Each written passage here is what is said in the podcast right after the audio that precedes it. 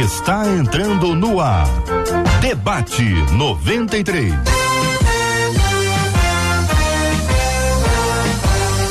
Realização 93 FM. Um oferecimento Pleno News. Notícias de verdade.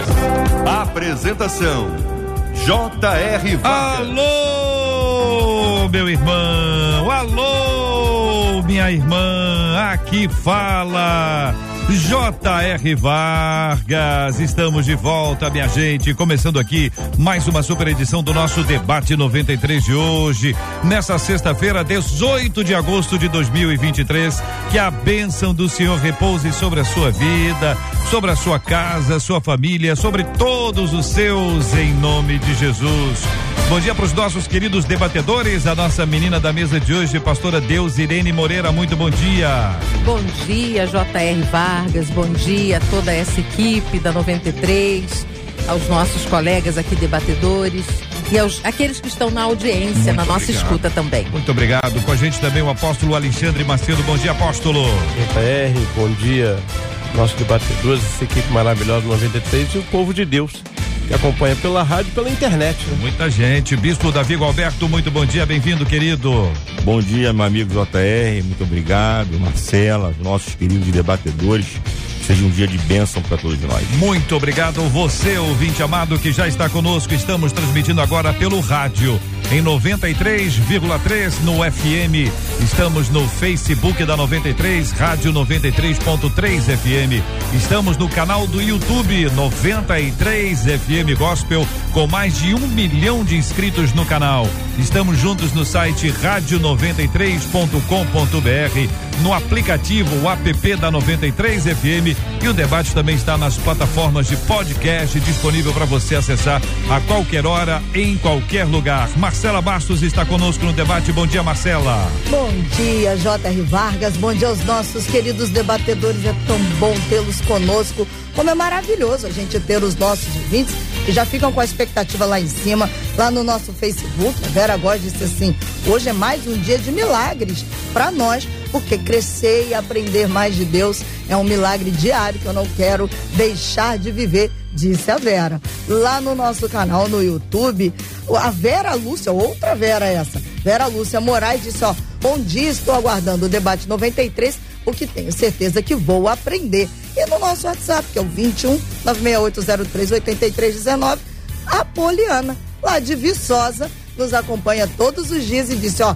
já cheguei pro debate 93. Aliás, bom dia para quem nos acompanha, né, Marcela, à distância, gente que não tá aqui no, no, na nossa praça principal, que é o Rio, gente que vai sendo alcançado pela 93, pelo nosso aplicativo, gente que nos acompanha pelo site. É tão interessante quando as pessoas estão conosco aqui, tanto pelo YouTube quanto pelo Face, e podem contar pra gente um pouquinho sobre essa história. Qual a sua história, quanto tempo você está nos, nos, nos ouvindo ou nos assistindo, quantas pessoas que chegam aqui ao rádio pela primeira vez por meio do YouTube e vão se aproximando e baixam o aplicativo e vão se inscrevendo no canal do YouTube também na nossa página uhum. do Facebook. E assim nós vamos criando essa rede maravilhosa de ouvintes que vai se espalhando por esse país inteiro e pelo mundo afora ouvindo a 93 FM, o que sempre nos alegra, o que sempre nos prestigia. Já está conosco o pastor Silas Malafaia. Por favor, pastor Silas, aqui. Muito bom dia, seja bem-vindo ao debate 93 de hoje, querido.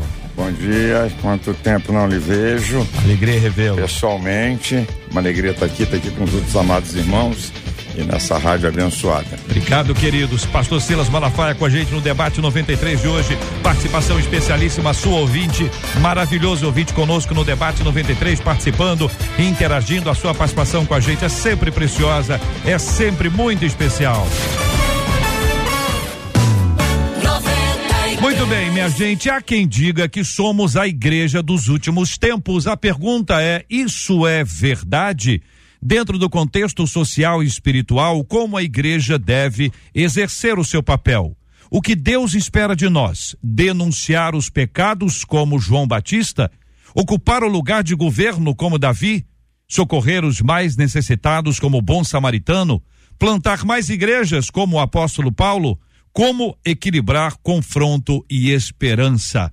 A primeira pergunta para nossa reflexão, depois nós vamos para cada um dos itens aqui apresentados, queridos, é se vocês entendem que nós somos a igreja dos últimos tempos.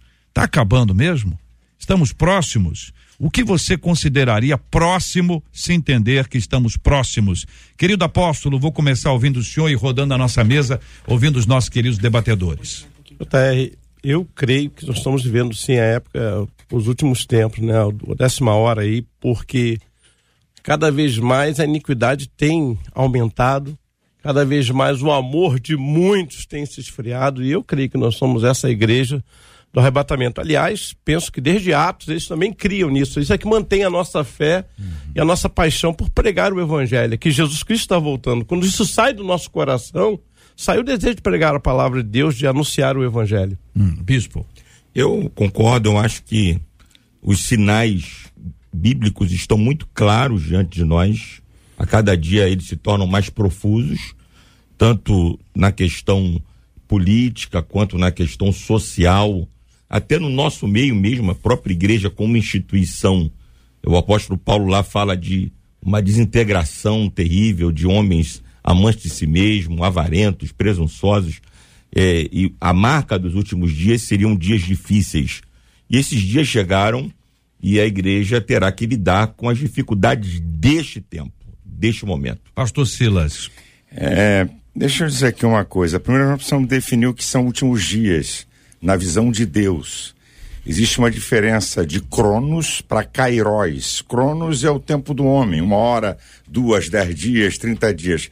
Kairos são plenitudes do tempo. Para a gente entender um pouquinho isso. Hebreus 1:1. Havendo Deus antigamente falado aos pais pelos profetas, nos falou nesses últimos dias pelo Filho. Para Deus, a partir do aparecimento de Jesus Cristo na terra já são contados como últimos dias. O grande problema nosso é datar isso. Os sinais estão aí, como muito bem disse os meus colegas aqui. Jesus falou em Mateus 24, 36, né? Assim como nos dias de Noé, assim será a vinda do Filho do Homem, isso é, dias de depravação moral de alto grau, são os sinais. O nosso, a, a, Jesus já vindo, não passa de 20 ou de 30 anos. Isso é um negócio muito perigoso. Os últimos dias, para Deus, começaram com Jesus Cristo, porque ele não trabalha com Cronos, ele trabalha com Kairos. Quando o Kairos de Deus cruza no Cronos do homem, o milagre, a resposta, a ação, o propósito de Deus acontece. Então, muito cuidado com essa história, porque quando eu era garoto, eu ouvi grandes líderes evangélicos, quando eu era garoto, um dia desses, hum. quando eu era garoto. Hum. Eu me lembro na igreja, hum. eu tinha lá meus 17, 18 anos, eu tô, vou fazer 65 agora. Eu vi um grande pregador dizer: Jesus não passa de 20 anos. Olha, olha, naquela época, uhum. Jesus não passa. Isso é a coisa mais perigosa. O que nós temos que ter a certeza é o seguinte: vigiai, porque não sabeis a que horas advia o vosso Senhor. Ele vem, ele voltará, ele vem buscar a sua igreja e o nosso papel é estarmos preparados e obedecer a sua palavra como discípulos de Cristo. E tem uma lógica do ele vem ou eu vou, né? tem a lógica do ele vem, né? Quando ele virá ou quando eu irei. A pessoa Sim. às vezes está preocupada só com quando ele vem. Pastora. É, eu estava lembrando que também os crentes, é, quando Paulo escreve aos Tessalonicenses, né, eles acreditavam que Jesus estaria vindo é, naquele tempo, naqueles dias. E como já foi falado aqui, né? Existem características destes últimos tempos que não é o nosso tempo, como o pastor Silas Malafaia comentou. É, segundo Timóteo 4, 2 e 3, 3 e 4, nos dá um, um, retrato deste tempo. É o grande desafio como igreja que temos, virá o tempo em que não suportarão a sã doutrina. Ao contrário, sentindo coceira nos ouvidos, juntarão mestres para si mesmos, segundo seus próprios desejos. Eles se recusarão a dar ouvidos à verdade, voltando-se para os mitos. Você, porém, seja moderado, e então Paulo vai dando a orientação a seu filho na fé, Timóteo. Então, é, são dias é, difíceis, e então as características desse tempo, como, é, como o apóstolo Alexandre citou, é, de, de amor a si mesmo e de uma mensagem, eu quero ouvir uma mensagem que seja é, adequada aos meus ouvidos, conveniente à minha vida, né? Esse, esse tipo de mensagem. Olha só, nós estamos com uma mesa muito bem representativa hoje. Nós temos um apóstolo, um bispo, um pastor e uma pastora. Nesse quadro, a gente tem uma leitura do que é a igreja e de que posicionamento nós temos em relação aos nossos dias. Quer ver uma coisa? Dentro do contexto social e espiritual, como a igreja deve exercer o seu papel. Tem o aspecto da igreja, estamos dentro da igreja, tem o aspecto da saída da igreja, nunca foi um assunto novo tem 500 anos que a gente está falando sobre esse assunto. A igreja que sai, a igreja que é representada. Você tem aí diversas linhas que abordam isso. Mas de uns tempos para cá, essa nossa presença ah, do lado de fora, para além das portas da igreja, tem sido mais conscientizado? Vocês acham que a gente está caindo nessa verdade, nessa realidade? A gente está ganhando isso importância? Nós estamos sendo mais preparados, enviados para esta perspectiva em termos de igreja? O que, que vocês acham? Eu creio que sim, né? E a gente está desmistificando aquela ideia de que igreja é templo. Eu acho que desde a sua origem, na própria palavra, a etimologia, eclesia, né? Que é para fora chamado, chamados para fora, uhum. a igreja começou a tomar consciência disso e começou a se posicionar. E aí o grande perigo talvez seja os extremos, né? Que onde diz que a igreja tem que dominar a cultura, que a igreja tem... a igreja não tem que dominar. Ela tem que ser luz no mundo, ela tem que influenciar. Ela não, não é para dominar. Acho que o grande perigo é uma linha teológica que diz que nós temos que estar na cultura, na finança, nós somos chamados para influenciar. Uhum. É, e agora, o que eu vejo em contrapartida, quando ela coloca aqui de João Batista, é que é interessante, né? Porque toda vez que a voz profética se levanta na sociedade, quem é que calou a voz, tentou calar a voz profética? O governo, uhum. a liderança. Né? E justamente por quê? Porque quando nós nos levantamos para denunciar o pecado, isso vai incomodar. Uhum. Aliás, tem incomodado. E, a, e, o papel da igreja é exatamente, né? De anunciar e de denunciar, né? Uhum. Anúncio e denúncia. Pastor Silas, essa perspectiva da igreja do lado de fora. É, deixa eu dizer uma coisa para vocês. Eu acho que a grande tarefa hoje de um pastor é dar uma consciência de que o evangelho, o cristianismo é um estilo de vida e não uma religião para ser vivida em todos os lugares. Verdade. Não é que a igreja tem que dominar a cultura, foi dito ali pelo apóstolo, ou dominar as finanças, a economia. Não é isso. Mas se fazer presente em todos os campos da vida social. Há dois textos na Bíblia. Mateus 5,16. Assim resplandeça a vossa luz diante dos homens, para que veja as vossas boas obras e glorifique a vosso Pai que está nos céus. Jesus está falando, tem que resplandecer diante. As pessoas me vendo. Aí Paulo vai aprofundar isso em Filipenses 2,15. Para que sejais irrepreensíveis filhos de Deus, inculpáveis no meio de uma geração corrompida e perversa, na qual resplandeceis como astros no mundo. Então, eu tenho que brilhar diante e no meio. E como é que eu vou brilhar no meio? Onde eu trabalho, onde eu estudo, onde eu moro, nas relações sociais, em todos os aspectos da vida. Eu acho que a minha grande tarefa é dar essa consciência ao povo de Deus que ele tem que brilhar em todo lugar. Porque o grande problema é fazer do cristianismo uma religião. É a falência do cristianismo. Cristianismo não é religião, é reino de Deus na terra, para ser vivido em todos os aspectos sejam nas ciências, nas, na política, onde tiver um cristão verdadeiro, ele tem que brilhar lá. É esse, é o id de Jesus, não é? É a ordenança da igreja, é o papel da igreja se fazer presente, influenciar, como foi dito aqui, todos os aspectos da vida. É interessante que lá em Atos 17, 6 diz: esses que têm alvoroçado o mundo chegaram até nós. Os caras vieram botando o pá quebrar. E eu digo uma coisa, JR, e os amigos aqui: não existe instrumento de comunicação maior do que o ser humano. O maior instrumento de comunicação é o ser humano, isso é provado, isso é ciência. Então, a testemunha pessoal supera qualquer sistema de comunicação.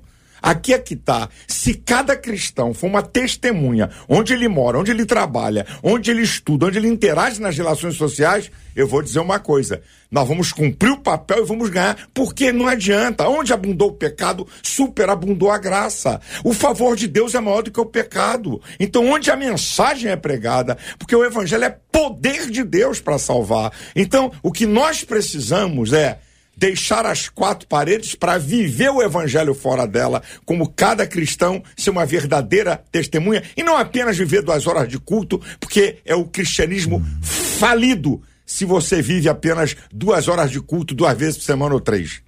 Eu concordo, eu acho que a igreja, eu até penso que a igreja sempre teve uma influência muito grande na sociedade desde os seus primórdios. Né? Eu, eu tive a oportunidade de nascer no Evangelho e, e, e, a gente viu os pontos de pregação, a gente viu as igrejas na rua, nos cultos ao ar livre, a gente viu uma igreja simples que sempre influenciou a sociedade. Uhum. E por isso a igreja cresceu. O último, o último, os últimos números agora apontam 110 mil templos no Brasil. Então isso fala de uma igreja influente, de uma igreja que sempre esteve presente na sociedade. O meu temor hum. é que com este crescimento e, e a modernidade, os crentes individualmente, como nós ouvimos aqui, estão começando a se esconder atrás da instituição. A gente tem começado mais a se valer da nossa instituição e os crentes individualmente acabam deixando de exercer esse papel. Essa influência que o pastor Silas colocou, que o apóstolo colocou, ela precisa continuar de, dos crentes individualmente, não se valendo só da instituição. A instituição é importante, a instituição é seu papel, a igreja como culto coletivo tem a sua importância, a igreja como instituição tem o seu papel, mas eu individualmente, individualmente sou sal. Eu individualmente sou luz. Eu sou crente fora da igreja. Eu sou sal fora da igreja. E eu não posso deixar que a instituição é, supere as minhas características individuais, que são fundamentais para mover e promover a paz e o evangelho na nossa sociedade. O que é que está faltando para que a gente avance dia após dia e ainda mais? A, a, a questão é o seguinte: a nossa maior dificuldade está do lado de fora ou a nossa dificuldade está do lado de dentro. As perseguições que se levantam hoje encontram muitas vezes concordância dentro.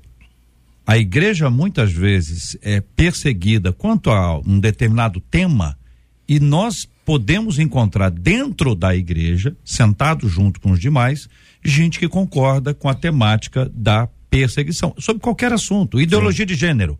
Então, os pastores se levantam e dizem: ó, a ideologia de gênero é isso, nós combatemos isso. Mas dentro da igreja, olha, rapaz, isso aí, não sei não, acho que isso aí faz sentido. Estou dizendo isso dentro da igreja, imaginando o pastor e a igreja, ou a pastora e a igreja. Mas você tem diversos outros líderes, pastores, que às vezes concordam com uma coisa e discordam de outra. Onde é que, onde é que a gente encontra o eixo disso, gente? Porque a reação pode ser simplesmente uma reação por ideologia. Outras reações são reações políticas. A Bíblia diz que a nossa luta não é contra carne e sangue. Como chegar no consenso ou avançar? Ou o consenso é uma utopia, ele é impossível. Eu penso que, é, até voltando um pouquinho à pergunta que você fez, nós é, temos diante de nós, está, estamos avançando, nós temos diante de nós portas abertas. Eu vejo, assim, uma possibilidade enorme né, como uh, antes não tivemos de, de avançarmos e de mudarmos um cenário, né? Transformarmos pela ação do Espírito Santo de Deus, obviamente. Então, eu acredito que o que falta é realmente ter essa vida de compromisso. Uhum. É, é tendo este lugar aberto, tendo estes espaços, não se assentar nesses espaços com integridade, com consciência, com, com, com, com vida, né? Sendo vida uhum. é, vivida aos pés de Jesus. É, pa Paulo diz é, em Efésios, é, aos Efésios, né, capítulo 2, versículo 10, que nós somos criação de Deus preparados para boas obras. Então, Deus nos dá uma oportunidade enorme de onde nós estivermos, como já foi falado aqui, mudarmos um cenário. Mas, infelizmente, isso muitas vezes não, não acontece. Uhum. Eu acho que perseguição nunca fez mal à igreja. Uhum. O problema da igreja hoje é distração. Uh, a gente começa a pensar, a gente estuda a Bíblia, a gente percebe quando chegamos lá no Antigo Testamento, quando os assírios vão infiltrar em Jerusalém, em Judá, eles são devorados por animais. Qual é a ideia então dos assírios? Traz todo mundo de outras religiões, coloca aqui. À medida que aquilo foi distraindo, o povo foi sendo contaminado. Aí vem o surgimento dos samaritanos. Eu vejo que o perigo hoje da igreja não é perseguição. Aliás, perseguição faz bem à igreja. Vê lá a igreja da China, a igreja leva a sério o compromisso. O problema é que hoje o cristianismo está ficando distraído. Ou seja, aquele tempo que eu devotava a Deus, a minha vida de oração, meu lugar secreto, hoje eu divido com o WhatsApp, com o Instagram, com o Facebook. Ah, hoje a inteligência artificial, hoje eu não quero mais buscar a palavra de Deus. Eu vou lá no chat GBT lá, e ele prepara uma pregação, um estudo bíblico. Então percebe que a, a distração tem minado uhum. o propósito da igreja. Uhum. A perseguição não. Pastor Silas. É, a gente tem que entender algumas coisas. Na igreja você edifica a fé e no mundo você manifesta a fé. Em Atos capítulo 16 diz que as igrejas eram edificadas na fé, isso é, na palavra e cresciam em número. O meu povo foi destruído porque lhe faltou conhecimento. A única coisa que destrói o povo de Deus é a falta de conhecimento. Não é mundo, não é perseguição, muito bem colocado aqui pelo apóstolo. Nada disso. O que nos destrói é a falta de conhecimento. Agora, olha o que, que eu vejo que está acontecendo. Escutem isso, que é muito sério. O islamismo, ele vai do radical para o mais radical. O islamismo não negocia nada do Corão. Ele vai do radical ao mais radical. O que está acontecendo com o cristianismo? Nós estamos indo da verdade para o leviano, da verdade para o permissivo, da verdade adaptando o evangelho ao mundo e não o mundo à palavra.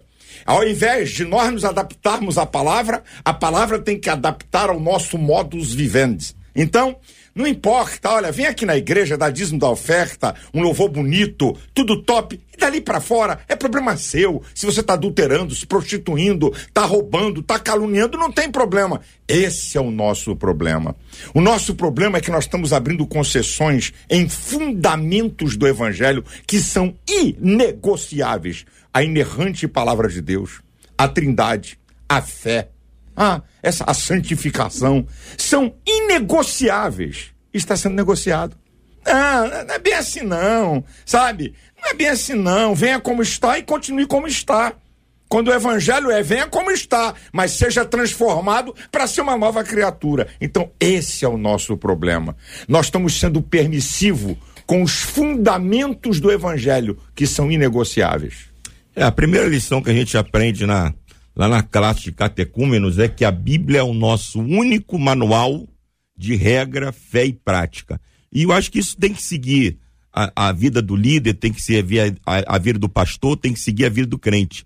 E o que a gente está vendo hoje é o que o pastor Silas acabou de dizer: uma negociação dos princípios. O evangelho deixou de ser pregado, não na sua maioria, claro, mas deixou de ser pregado de forma verdadeira e pura para ser enxertado por filosofias, por pragmatismo, eh, ou seja, não é aquilo que é certo, é aquilo que dá certo, por relativismo, ou seja, cada um pode ter a sua verdade, cada um pode ter o seu conceito. Então, isso vai minando a estrutura da igreja como instituição. Isso precisa ficar bem claro. A igreja, como organismo, como corpo de Cristo, ela jamais será minada, será, jamais será manchada, mas a igreja como uma instituição, ela acaba perdendo um pouco a sua força, porque as pessoas olham para dentro dela e encontram dentro da igreja exatamente tudo que tem no mundo. Então a gente precisa restaurar o princípio de que não podemos nortear as nossas mensagens e a nossa praxis por filosofia, por ideias, mas unicamente pelos princípios da palavra de Deus que não mudam. Marcha para Jesus Rio 2023. Liberdade de expressão. É amanhã. Olha aí, querido pastor Silas Malafaia, chegou a marcha, amanhã, hein, pastor Silas? Ah, vamos lá, eu, eu, eu posso falar aqui três minutinhos de uma claro, história da marcha? Por favor. A Marcha para Jesus tem uma história muito interessante. Ela foi entregue a mim, eu não era presidente do conselho, e eu entreguei a marcha ao Conselho de Pastores do Estado do Rio, na época era o apóstolo Ezequiel Teixeira que era o presidente. Eu não era pastor da DEVEC. Eu tinha a licença do meu pastor para mobilizar e arrumar dinheiro para pagar trio elétrico e levar gente de ônibus. Então, eu não sou o responsável pela marcha. Hoje é o pastor Cláudio Duarte, que preside o conselho e que preside a marcha. Eu sou um apoiador intransigente e hoje, como pastor, eu estou levando mais de 200 ônibus da minha igreja para a marcha para Jesus. Sabe por quê? Porque eu acredito em algumas coisas. Eu acredito, ah, é, vamos, vamos todo mundo agora, cada um vai deixar a sua igreja. Não, é multiforme graça, não é uniforme graça. É multiforme graça. Vamos, não vamos fazer confusão. Agora, como igreja, aí não tem placa denominacional. Igreja de Cristo. Aqueles que aceitaram a Cristo como Senhor, que obedece a sua palavra. Eu acho que nós podemos fazer um ato profético em favor da nossa nação, do nosso estado, da nossa cidade. É isso que me norteia e é isso que me impulsiona. Eu não estou preocupado com quem vai presidir a marcha. Nunca me preocupei com isso. Eu estou preocupado em participar de um ato profético em favor da nossa nação. Então, eu quero desafiar, convidar você. Vamos lá, vamos estar tá junto. É um evento muito bacana duas e meia da tarde, mais ou menos, marca duas horas, mas duas e meia, duas e quarenta começa da Avenida Presidente Vargas até o Sambódromo. Depois tem um, um, um evento bacana da música, os maiores nomes, não é? Da música gospel, a, a, a estrutura, uma mega estrutura montada e vai ser sensacional. E tem duas coisinhas para dizer, Jota. É a história, é a história. É, quando eu cheguei para o saudoso senador Harold de Oliveira e disse para ele, é, na época ele era deputado, deputado tem a marcha, nós não temos dinheiro para pagar publicidade e nós precisamos da rádio. Ele falou, não, é reino de Deus? Pode contar. A querida Andréia, diretora comercial, uma menina visionária, né? Eu falei, André, não, vamos fazer. Então, é, a marcha para Jesus porque a história é história. Não existe homem sem história, nem história sem homem. Então, a marcha passa aqui pela 93 porque sempre deu apoio, sem nenhum outro interesse comercial, a fim de ampliar o reino, a fim de de proclamar a unidade. Nós, ah, vamos promover a unidade. Ah, ah, nós vamos celebrar a unidade. A unidade foi conquistada lá no Calvário. O meu papel hoje é celebrá-la. Então, quero convidar pastores, líderes e povo. Vamos lá. Amanhã vai ser um evento profético em favor da nossa nação nesse momento muito sério e muito importante. Liberdade de expressão é o tema. É o tema. Estão querendo, estão querendo derrubar isso. E por um milímetro Olha, eu, eu não vou, porque o tema aqui não é esse, mas eu participei do lado de fora por um milímetro, e tem certeza que a oração da igreja está nesse negócio. Por um milímetro não foi aprovada aquela lei de fake news, que é cerceamento da liberdade de expressão e lá dentro da liberdade religiosa. No último 48 do segundo tempo, o relator retirou com medo de ser derrotado. A pressão foi violenta e nós temos que estar atentos. Isso é muito importante, isso é fundamental para o Estado Democrático de Direito, fundamentalicíssimo. Que está envolvido, não se engane, a liberdade religiosa está dentro desse pacote. Marcha para Jesus é amanhã, minha gente. Olha, presenças confirmadas aqui de Midian Lima, de Cassiane, Maria Marçal, Saranda Terra Ferida, Lagoinha, Marcos Salles, Sara Beatriz, Comunidade da Zona Sul, Samuel Messias, Renascer Praise, Eli Soares, Lucas Agostinho, Projeto Vida Nova, Pacentar, Vaguinho e muito mais queridos que estarão lá celebrando nesta, nesta nessa tarde maravilhosa de sábado. Amanhã, gente, a partir das 14 horas, é a concentração ali na Presidente Vargas em direção apoteose. É o povo de Deus marchando para Jesus. Liberdade de expressão. É amanhã, com apoio, como disse o pastor Silas, da 93. Marcela, e o povo? O que que o povo está falando? O Renato disse o seguinte: Renato, eu é acho Renato. que a igreja deixou de ocupar o espaço que era dela, é isso, não sendo bom mordomo daquilo que Deus deu para que a gente cuidasse. Hum. Aí ele disse assim, retoricamente: quem é o maior responsável pelo meio ambiente? São aqueles que receberam a ordenança de cuidar do planeta. Mas entre, entre, entre essa e outras coisas, diz ele, nós entregamos a mordomia daquilo que Deus nos deu. E aí, um outro ouvinte, abaixo do Renato, aliás, pelo WhatsApp, fez uma pergunta: qual é o segredo para a gente se posicionar sem medo como igreja do Senhor no tempo de hoje? Vou perguntar para quem? Quer falar, bispo? Eu, eu, eu é, João, no capítulo 1, versículo 14, falando sobre Jesus, sobre a vida de Jesus, João diz assim: O Verbo se fez carne, habitou entre nós Aí ele diz algo ali muito interessante, diz, e vimos a sua glória como a glória do unigênito do Pai, cheio de graça e verdade. Então, a vida de Jesus combinava perfeitamente as duas coisas. Jesus falava com as verdades com graça. E Jesus falava graça com verdade.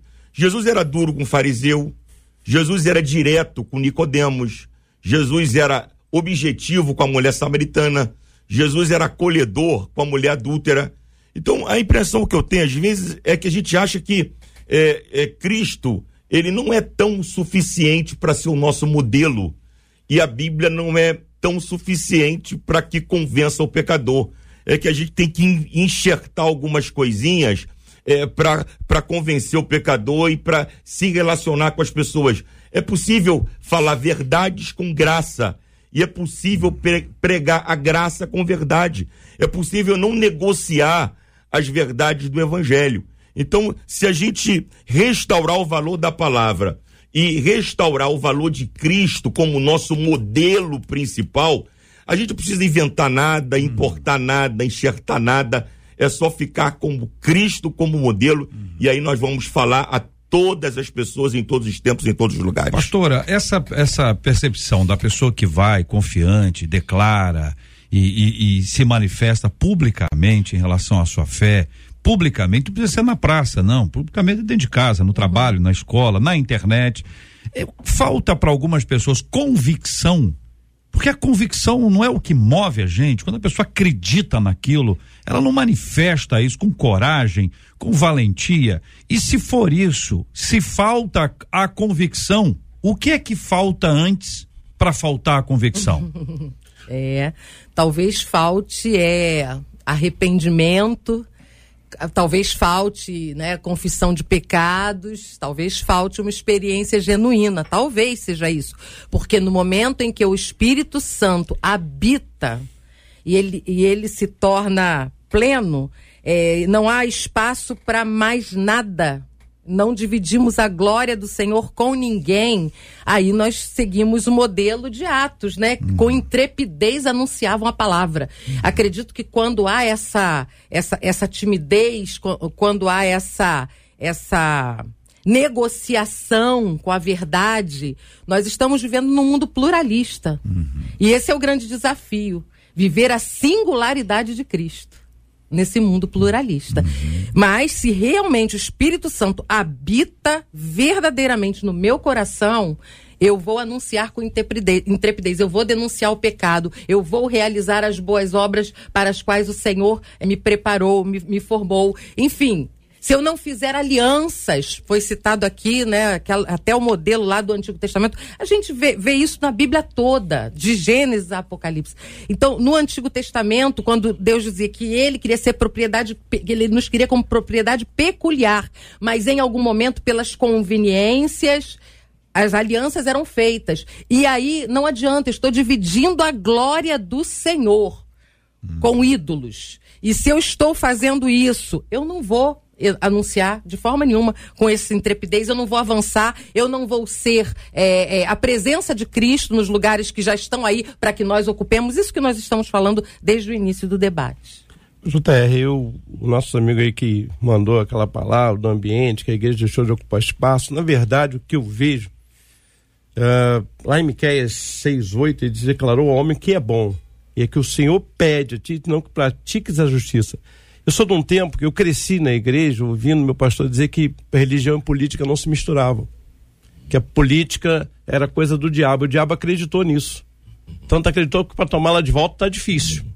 Né? Então eu vejo e vimos aí, nós vemos pastores que não, eu não me meto em política, eu não falo de política, e de fato não deveríamos falar. Mas como homens de Deus deveríamos amar a justiça e, e expor aquilo que, independente se é direita, esquerda, é pecado. Mas aí, para não ficar mal, para não, né, tá assustado com aquele irmão lá que, que é da esquerda e que dá um dízimo, ele e se mantém na isenção. E esse é o problema hoje de muitos cristãos, é que ele quer ser isento de tudo. E o pastor Sila aqui falou muito bem do radical, do islamismo. Hoje você fala assim, não, eu sou radical. Isso, você é radical, mas radical é aquele que tem raiz. raiz. Esse é o problema. Ter raiz hoje no cristianismo parece que é sinônimo de ser pecador.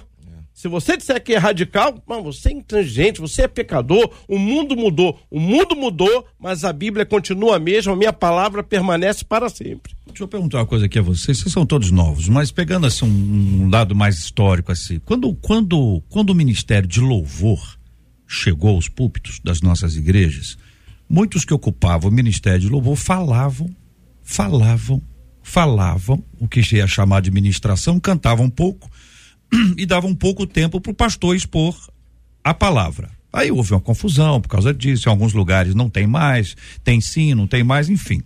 De alguma forma, essa, este equívoco, este exagero, trouxe luz para uma reflexão. Qual é o papel desse ministério aqui, desse ministério aqui, desse ministério? O papel tem a ver com, com um chamado, tem a ver com talento, com dom, com as habilidades que Deus deu e as oportunidades que Ele pode nos preservar, pode manter sobre nós, em razão da sua graça e misericórdia. Daí, pastor Silas, a discussão é sempre sobre o papel da igreja. O senhor trouxe aí na sua fala anterior uma sinalização para isso. Qual é o papel do pastor hoje? O senhor trouxe essa fala na, na perspectiva que o senhor tem. Essa, essa, essa, essa questão da nossa identidade, de saber o que, que a gente está aqui. Então, quando você pensa na casa, Tá lá o, o, homem que não sabe a identidade dele, a mulher que também não sabe a dela, os filhos que não têm. Então a gente tem um retrato hoje no, no mundo de uma confusão de papéis e de perda de identidade. Isso também tem se aplicado à igreja? Se sim, como recuperá-la? Queridão, ou queridos aqui, se o pastor, né, o ministro, seja lá o título, não importa, o ministro, quem está no comando, quem está na frente da igreja, se ele se omite, se ele não ensina ao povo, esse é um povo perdido. Esse é um povo que é levado por qualquer vento de doutrina. Aqui é que está. Temos que pregar a palavra. Pregue a palavra a tempo e fora de tempo. É a palavra de Deus que dá rumo.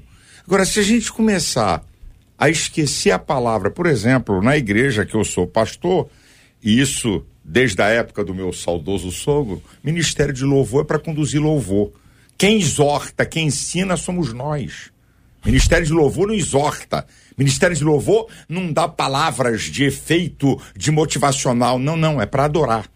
É para adorar, não tem mamãe me chora comigo. E se passar da risca, o couro come. Porque eu não deixo, não tem negócio. Púlpito, o microfone, a autoridade do pastor sacerdotal, ele tem a autoridade para ensinar, para dar rumo, para guiar. O que qual é essa analogia de pastor e de ovelha? Por quê? Por, quê? Por que Deus utiliza isso? Porque ovelha sem pastor, ela se perde. Ovelha sem pastor, ela não tem rumo. Então, aí eu começo a desdobrar o assunto. Nós estamos hoje com uma massa de gente, crentes online. Eu não conheço igreja online. Eu não conheço esse negócio. Eu conheço online para uma pessoa que está doente, está cuidando de alguém, está no trabalho. Porque o que, que é corpo? Conjunto de membros interdependentes. O fígado tem mais de 500 funções, mas ele fora do corpo apodrece rapidamente. Olha, essas analogias são fabulosas. Os membros só vivem se estiverem ligados no corpo. Então, não tem igreja online. Quem é teu pastor? Você precisa de vida espiritual ligado a outro membro. Sem isso você morre. Então nós começamos a ver uma série de deturpações de gente querer ocupar o lugar de pastor. Por exemplo, eu tenho na minha igreja um cara que é um coach, top, o Djalma Pinha, membro da minha igreja. Sou, sou amigo do, do Tiago Brunet, sabe? Que tem pastor, que está debaixo de pastor, mas aí há uma, há uma troca das pessoas. O coach tem um papel fantástico naquilo que ele se propõe, mas ele não tem autoridade espiritual. Ele não foi feito para guiar povo. E aí tem gente se metendo a outros. Não, você não precisa de igreja.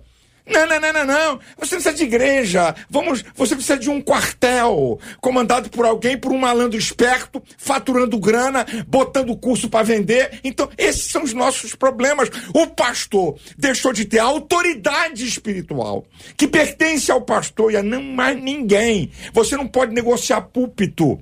A autoridade é do pastor e é o pastor que dá rumo e dá direcionamento à ovelha. Se esse pastor se omite, a ovelha fica perdida e aí nós vamos para outra analogia. Lobo tem faro. instinto, quando ele sabe que uma ovelha não tem direção nem pastor, ele ataca e mata. É esse o problema que nós estamos vendo hoje. E tem um outro dado, é, é, um, é um, conjunto, JR, é, é um outro dado.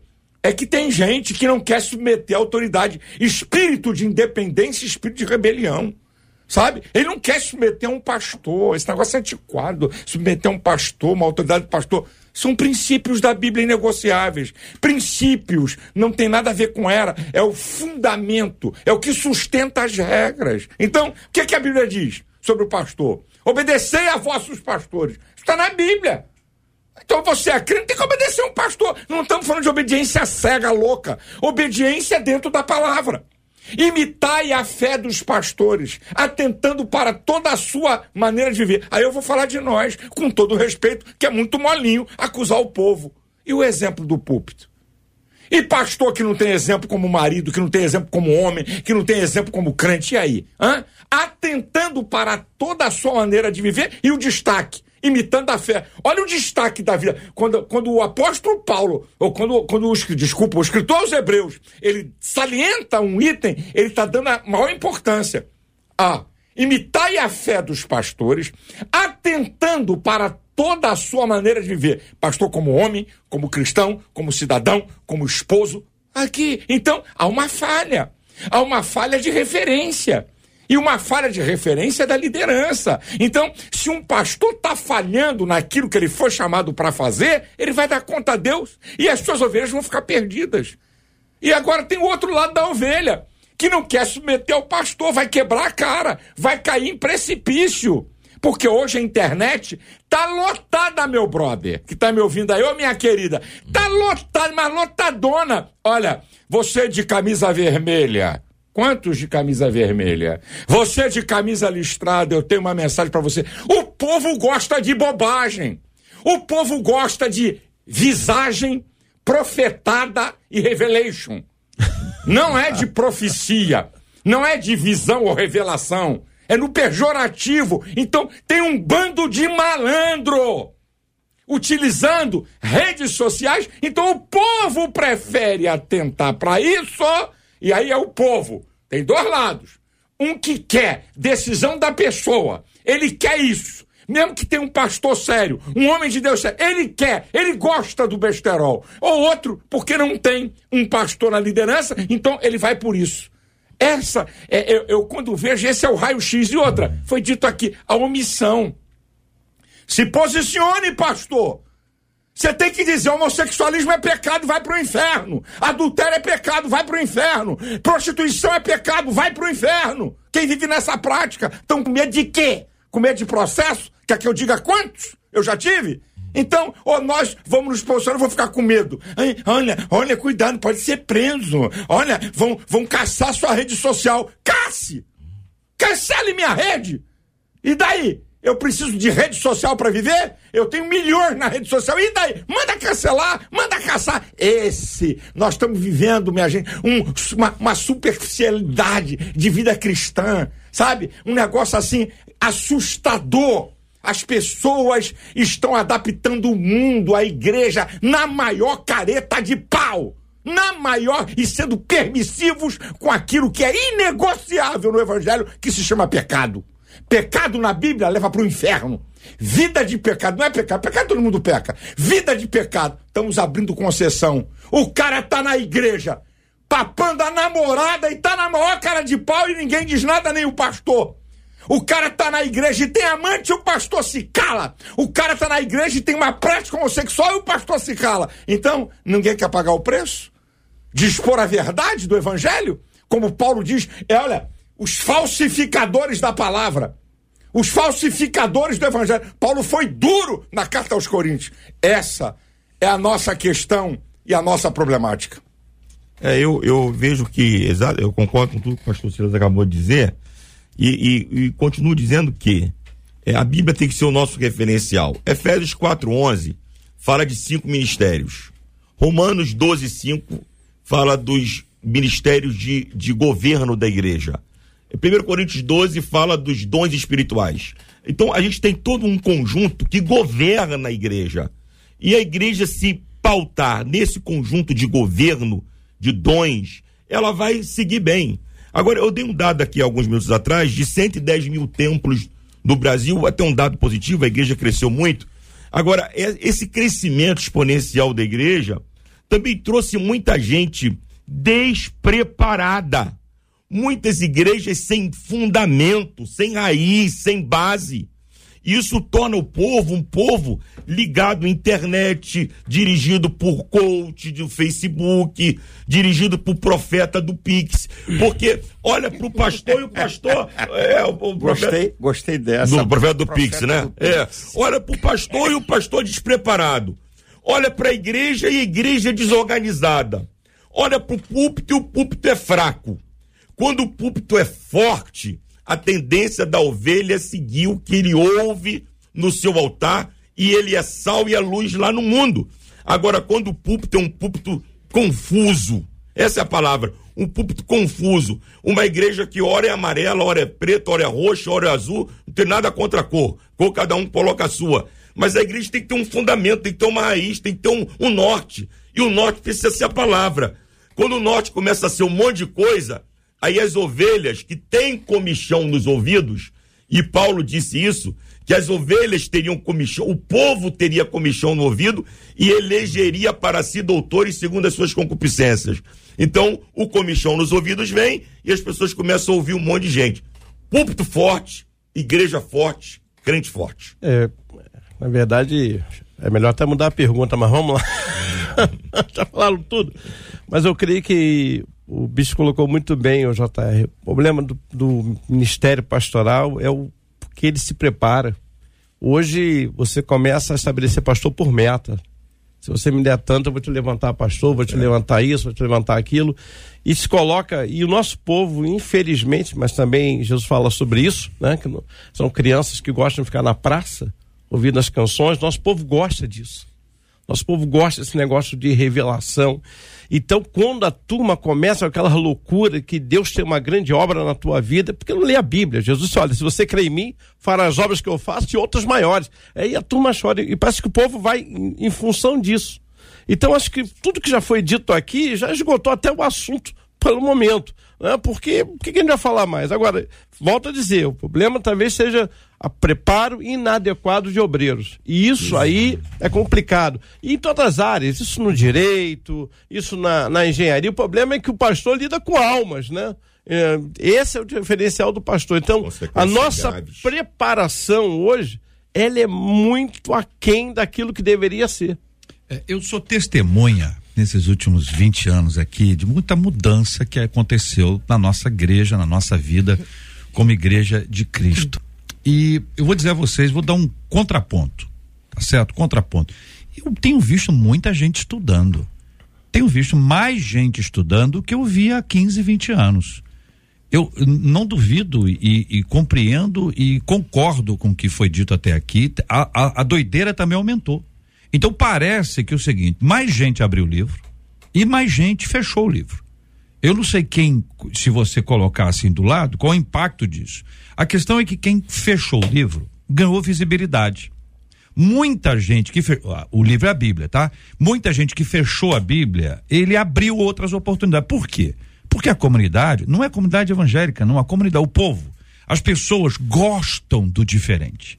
Estabelecem nisso algumas coisas, especialmente se vai beneficiá-las.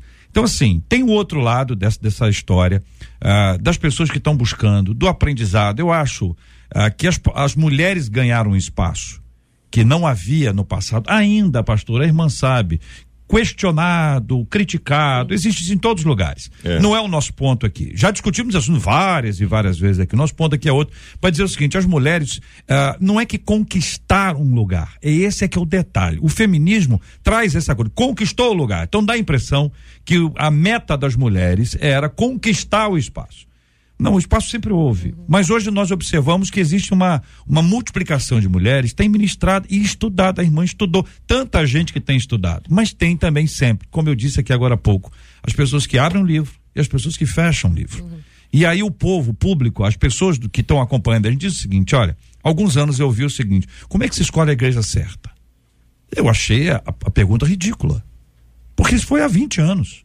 Eu não imaginava que alguém teria dificuldade para encontrar uma igreja séria. Mas diante de tudo que nós temos visto e ouvido, cada dia mais complexo isso. Isso bate na pessoa uma insegurança. Por isso que vocês têm repetido o tempo inteiro que a nossa segurança está na palavra, Sim. que a referência é a palavra. Longe da palavra, pastora, estamos perdidos. Sim, é, eu, eu estou lembrando do meu pastor de saudosa memória, pastor Agil Neto. Ele dizia sempre nas mensagens: todo extremo é perigoso, a verdade está no centro. A questão é buscar essa centralidade, né? É buscar esse, esse, esse meio. Onde seria esse meio? Então eu acredito que exa- exatamente nós temos aí diante de nós tantas oportunidades. Crescemos, crescemos, mas quantas coisas também é, de- ruins, né, danosas também é, acabaram acontecendo e, e, enfim, é, entrando aí nas nossas igrejas, por exemplo. É, não sou contra modelo de crescimento de igreja. É um exemplo. É, da década de 90, mais ou menos, né, para cá, a gente experimentou um boom por conta da internet, né, toda essa globalização. Então, assim, modelos de crescimento de igrejas. Pastores a cada hora ia para um congresso diferente, aprender um modelo diferente de crescimento de igreja.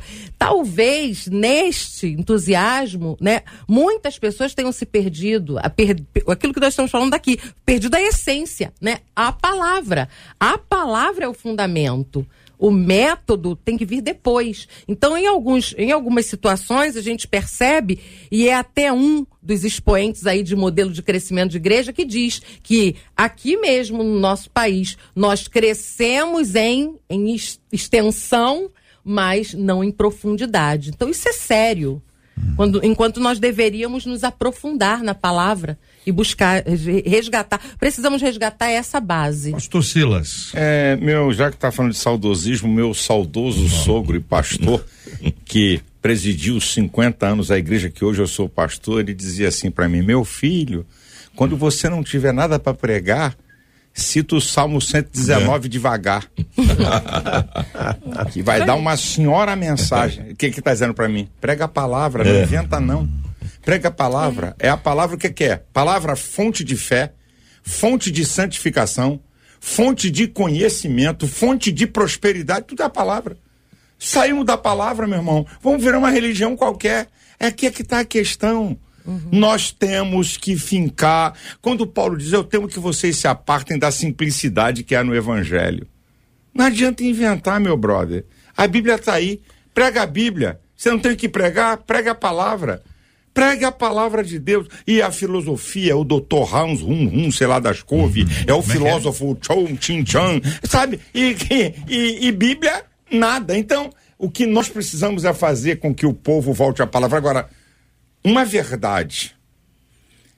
Eu não preciso reunir teólogos, pensadores, filósofos, analistas evangélicos.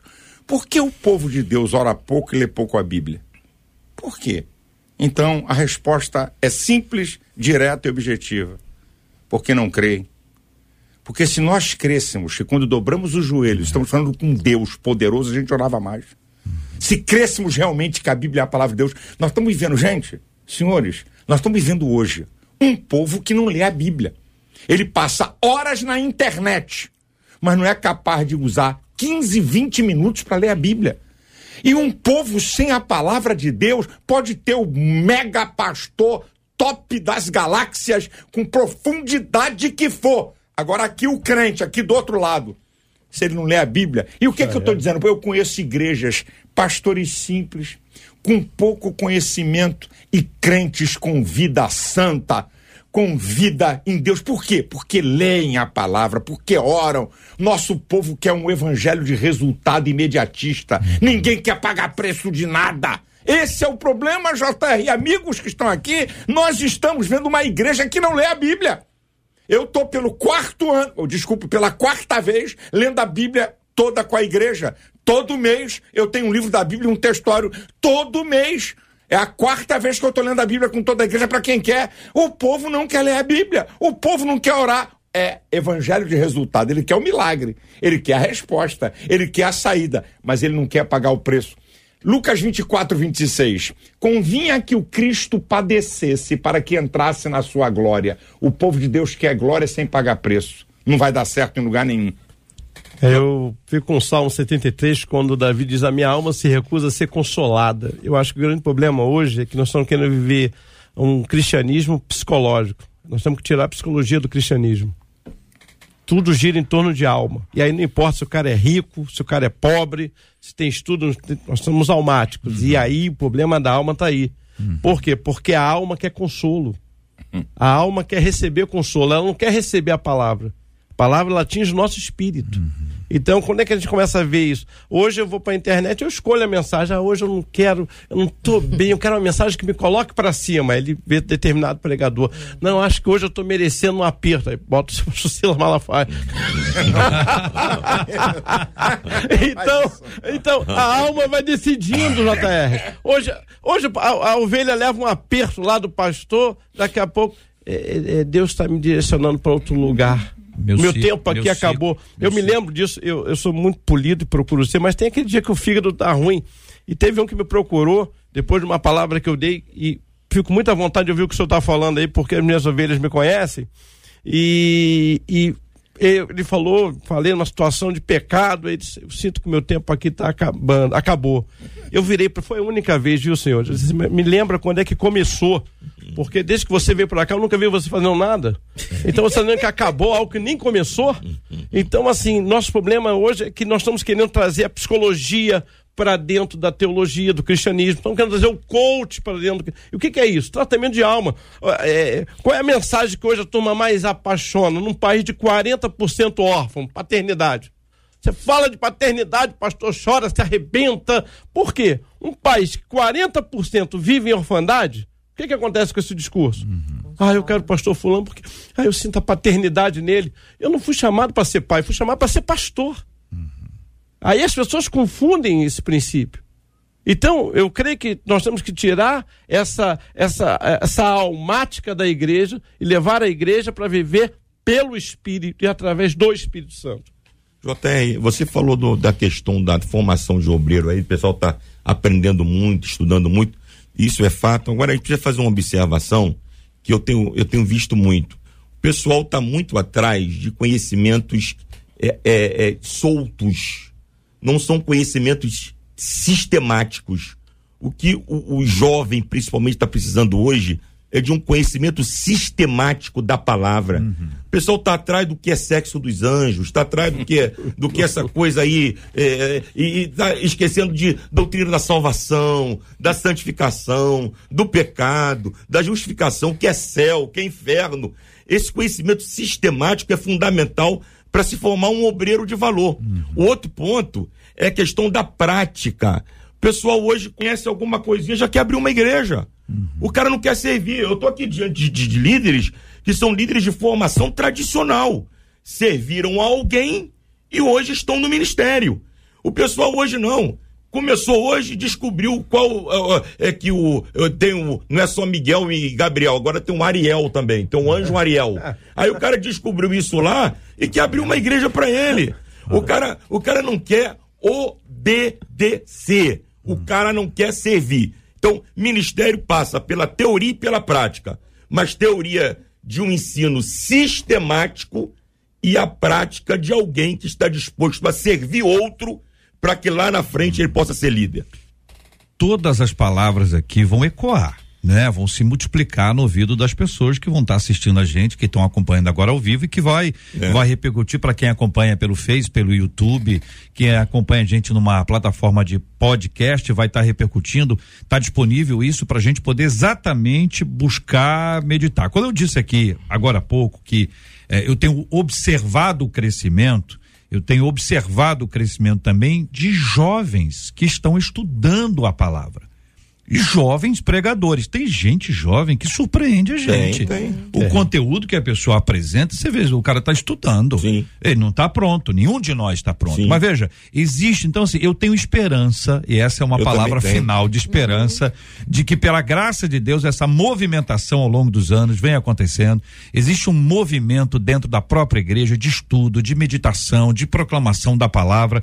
Nós perdemos algumas coisas essenciais, é fato, é verdade. Estamos aí aqui hoje, com vocês aqui, ministrando isso, proclamando isso para todo mundo ouvir, que é para chacoalhar o coração daquele que lá ama a Jesus, ama Jesus. Ele só está hoje talvez aí com amor a si mesmo, um pouquinho exacerbado, mas vai organizar isso e nós vamos orar por esse assunto já já e amanhã vai ser uma linda oportunidade da gente estar celebrando ao Senhor como servos de Deus. Marcela, e aí, fechando?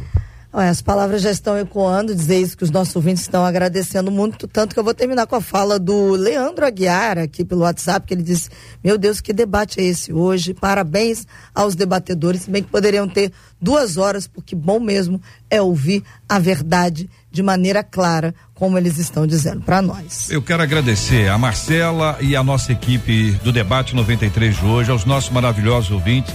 E aqui agradecendo de forma especial aos nossos queridos debatedores. Muito obrigado, pastora Deus Irene Moreira.